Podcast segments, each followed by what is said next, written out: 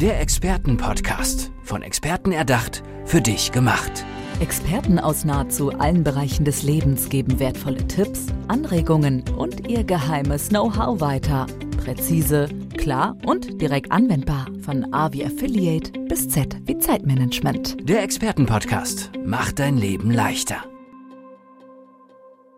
Wäre das nicht schön, wenn man morgens schon mit pochendem Herzen auf den Weg zur Arbeit gehen würde, die acht Stunden im Büro wie im Fluge vergehen würden und man ja traurig wäre, wenn der Feierabend naht. Aber sind wir mal ganz ehrlich, in den meisten Fällen ist es umgekehrt.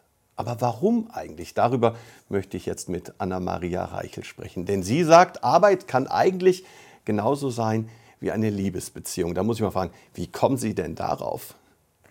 Ja, weil wir unser, den größten Teil unserer, unseres Lebens mit Arbeit verbringen. Und es wäre doch schade, wenn wir da nicht eine emotionale Beziehung dazu äh, bin, äh, also, äh, verbinden könnten. Mhm. Aber sind wir mal ganz ehrlich, in, in, Wirklichkeit ist es ja bei den meisten anders. Ähm, morgens aus dem Haus gehen, zur Arbeit fahren, das ist für viele schon eine echte Überwindung. Und dann versucht man eigentlich nur diese acht Stunden irgendwie abzureißen. Warum ist das so? Weil wir den Bezug zu uns, zu uns selbst verloren haben. Und die Arbeit ist ja mehr als nur Geld verdienen, sondern das ist ein Stück Persönlichkeit.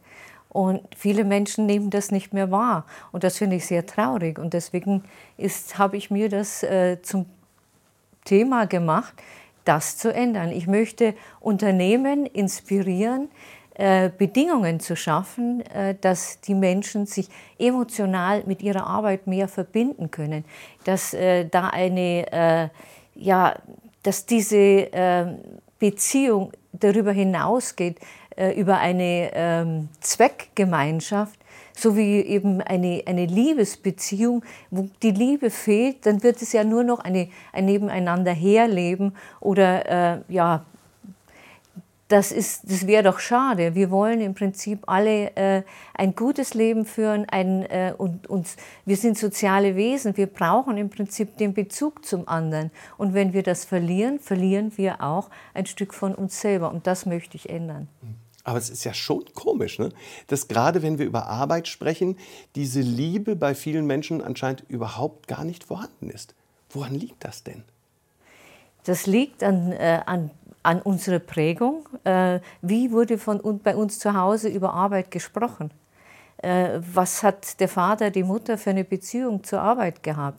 Äh, was ich meine, wie ist das denn bei Ihnen, wie Sie jetzt gerade gesagt haben, äh, ja, der, dieser Glückspegel geht meistens runter. Welche Erfahrungen haben Sie, so, wenn Sie sich mal erinnern, äh, über die letzten Gespräche mit Menschen, wie Sie über Ihre Arbeit gesprochen haben?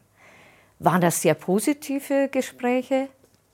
Also ich, ich finde zum Beispiel, dass das teilweise wirklich branchenabhängig ist. Es gibt so klassische Bürojobs beispielsweise, wo wahrscheinlich das, ich nenne es mal, Inspirationslevel nicht ganz so hoch ist wie in kreativen Berufen beispielsweise, in Werbeagenturen oder wie, wie wir jetzt hier in einer Fernsehproduktion.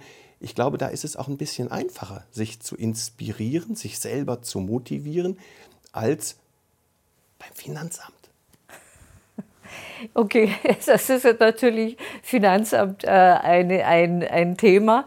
Äh, aber ich bin fest davon überzeugt, egal, auch ein Finanzbeamter, wenn er seinen Job ernst nimmt und auch die menschliche Seite sieht, kann seine Arbeit ganz hervorragend machen, kann auch äh, seinen, im Prinzip sind sie auch Kunden, die äh, für das Finanzamt, die die Steuern zahlen und geprüft werden, das sind auch Kunden.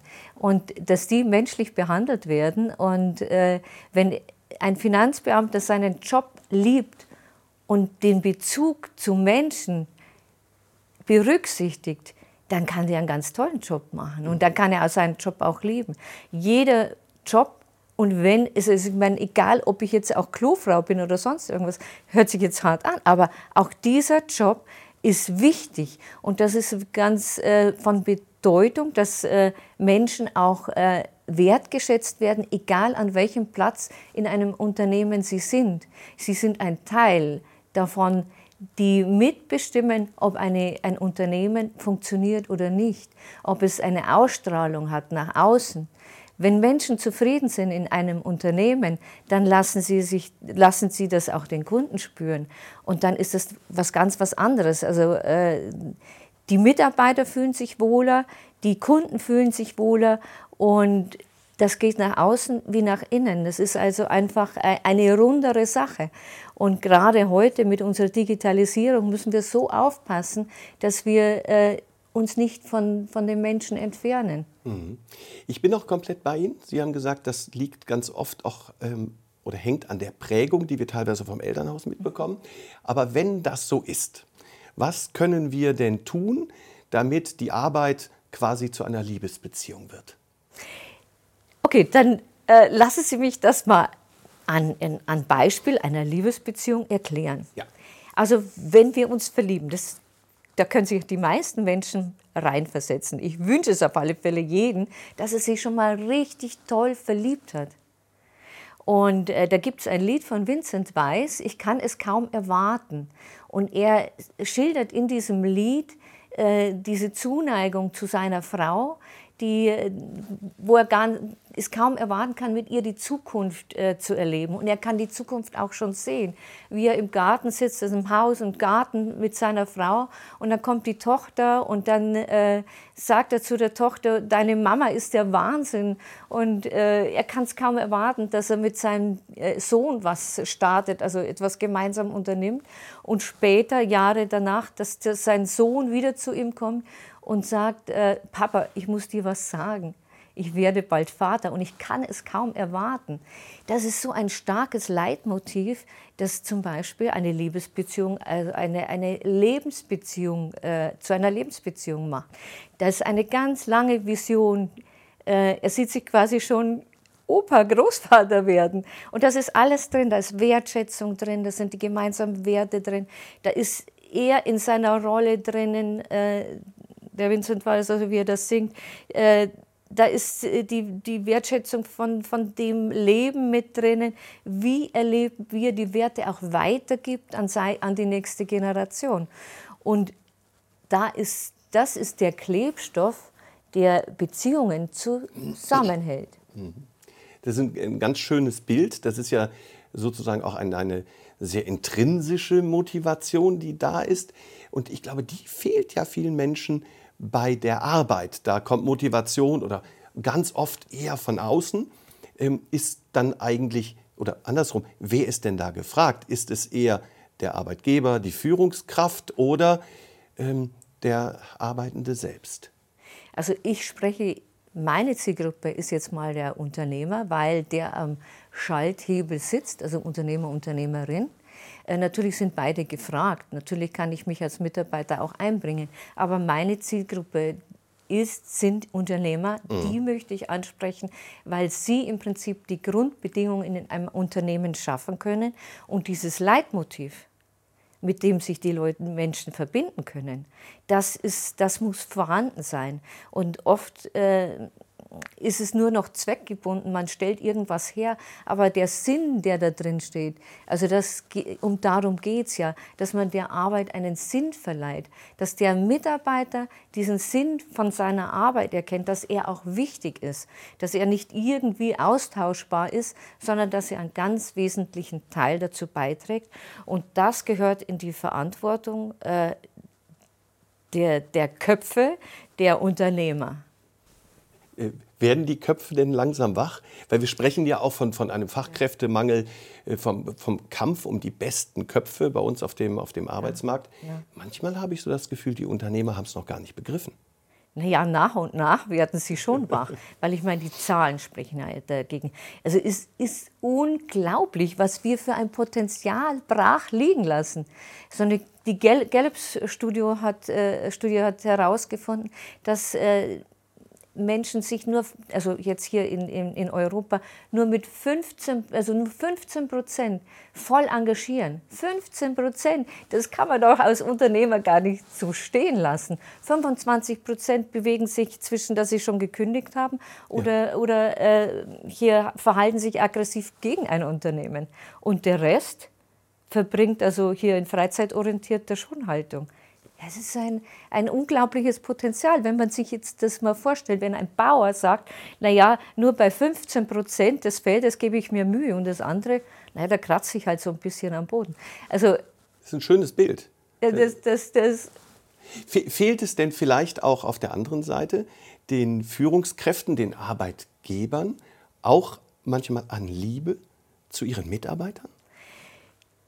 Ich glaube, dass ein ganz wichtiger Punkt ist, dass Menschen sich wieder darauf besinnen, warum machen sie denn das? Warum haben sie sich selbstständig gemacht oder warum haben sie diese Führungsposition angestrebt? Wenn es nur ums rein Geldverdienen geht, dann ist es eine Zweckgemeinschaft. Das ist wie bei der Liebe, wenn man nebeneinander herlebt. Wenn, wenn man nur heiratet, um Steuern zu sparen. Genau, Beispiel. genau. Noch schnell hier vor, ja, ja. vor Jahresende. Ich meine, gut, okay.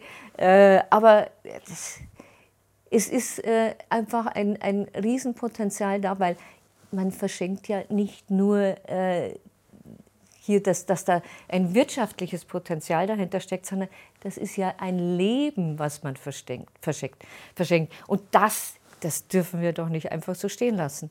Was verändert sich denn in Unternehmen und mit Unternehmern, mit denen Sie arbeiten? Also einmal äh, besinnen Sie sich wirklich wieder, äh, warum machen wir das? Dieses Warum. Wie Nietzsche sagt, wenn man das Warum hat, dann kann man auch jedes Wie ertragen weil es gibt in jedem Unternehmen auch Herausforderungen und auch Schwierigkeiten. Aber wenn man weiß, wohin man will, warum man das, das macht, äh, dann findet man immer einen Weg, man äh, kann sich leichter entscheiden und äh, man, man kann Herausforderungen viel, viel besser äh, hier äh, überwinden. Mhm. Gibt es denn so sowas wie ähm, ein, ein Stufenplan, eine Handlungsanweisung für Unternehmer, die sagen, oh, ich möchte auch wieder ein bisschen mehr Liebe in mein Unternehmen bringen? Na, absolut, absolut. Als erstes mal ist diese Frage zu klären, warum? Welche, warum ist dieses Unternehmen angetreten? Welche Werte stecken da dahinter? Und werden diese Werte kommuniziert und gelebt? Mhm. Und das ist praktisch eine, eine Schritt für Schritt, äh, dass man diese Liebe wieder in ein Unternehmen hineintragen kann. Und das heißt, wenn, wenn, merken Sie eine Veränderung, wenn Sie aus dem Unternehmen gegangen sind, zum einen auf der Führungsebene und zum anderen auch bei den Mitarbeitern? Wie, wie macht sich das bemerkbar?